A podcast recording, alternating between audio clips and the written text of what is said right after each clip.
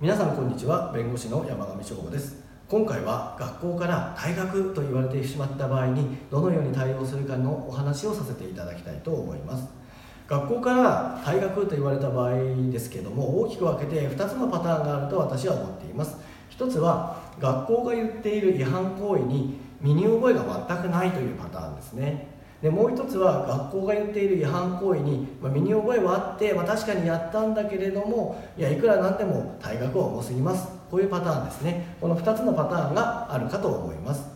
で今回は退学に納得ができない1ということで最初の違反行為に全く身に覚えがないというパターンについてお話をさせていただきたいと思います。もう一つの違反行為はしたけども退学が重すぎるというパターンについては別の動画を作っておりますのでそちらをご覧いただければと思います。今回あの退学処分というお話してますけれども自主退学勧告といってですね退学処分そのものではないんですけど自主的に退学してください要するに自分から退学しないと退学にしますよっていうことを言う自主退学勧告というのもあります。まあ、これもですねほとんどま変わらないということで、えー、裁判では扱われていると思いますので一応こういう前提で同じものだというふうに考えて、えー、このお話は進めさせていただきます。ではなぜあの違反行為に身に覚えがないのに退学と言われてしまうようなケースがありえるのかということなんですけどもこれはですね学校の先生の役割が問題なのかと思います。学校の先生は授業の、ね、プロではあるんですけれども学校の先生はその警察官ではないので事実をその警察のようにちゃんと調べるということは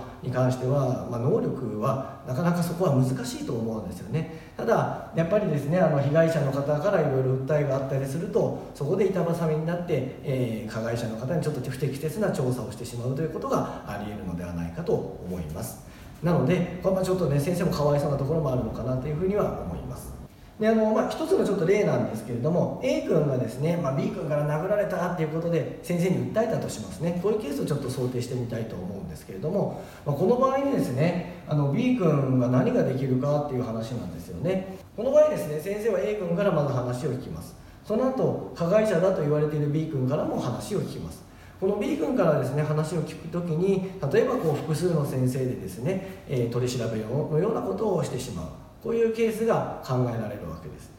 やはり B 君の立場からしたら自分に身に覚えがないわけですからこれは争ってあの自分はやってないってちゃんと言うべきだと思います。でもなかなかですねあの10代とか若い子で大人のねそういう教員が何人も来ていろいろ言われたらですぐか、ね、帰れないということになったらやっぱりねそこはここはちょっとねあの認めといてあのもう帰ろうかなみたいな感じでサインしてしまうことも考えられるわけですけどやっぱり全部否認してですね争った方がいいのではないかと思います。逆にあの身に覚えがないわけですからその身に覚えがないことで学校がね退学というふうに言ってきたって、まあ、認めてもいませんしそこは退学は十分争えるというふうになるんじゃないかと思います。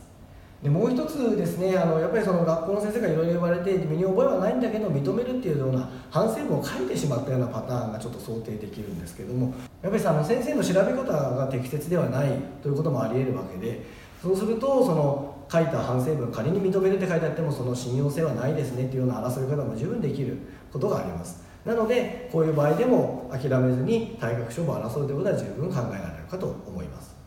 では続きまして学校とどういうふうに争うかということなんですけれども、えー、争い方としてはまずね退学を争う退学じゃない退学したくないということであって、えー、一つは話し合いですね。学校との話し合い。ただ今お話ししている違反行為に身に覚えがないというパターンだと学校は違反行為があったって言って自分はないって言ってて事実にすごい対立があるんですね。なのでこのパターンはですねなかなかその学校と話し合いで解決するっていうのは非常に難しいんじゃないかというふうに思います。なので大体裁判をせざるを得ないのではないかと思います。裁判の場合ですね2つ考えられて大きくですね分けてえ1つは学校に戻りたいという裁判ですね。これはですねあの学生の地位を確認するという裁判になるんですけれども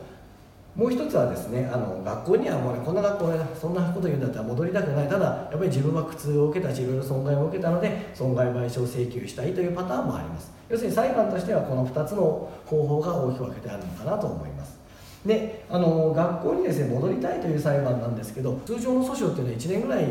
まあ、かかってしまうものですのでその間に、え卒業の年度になっちゃうとかですねいろいろ期間があってあの不利益が大きくなってしまう。だからそういう場合ですねこの学校に戻りたいという裁判の場合はまずこの仮処分というのをやります。この仮処分というのは暫定的に早く審理してくれるというものになっています。ですので通常の訴訟ですと例えば裁判は1ヶ月に1回開かれるところが、まあ、1週間とか2週間に1回というふうに開かれます。ですのでうまくいけば仮処分申し立ててからですねあの裁判所が退学は無効ということで判断するまでに1ヶ月ぐらいで、えー、結論が出るということもあります。ですのでまず仮処分というのをやることが多いかというふうに思います。でこの仮処分をねやって、えーまあ、暫定的なものですけどこれで一応学校には、戻れるというふうになるわけですね。うまくいけば。でその後ですね学校がまだ争うということであれば、えー、まあ、普通の裁判通常の訴訟ですね。本案訴訟という形するんですけどそれをやるということになります。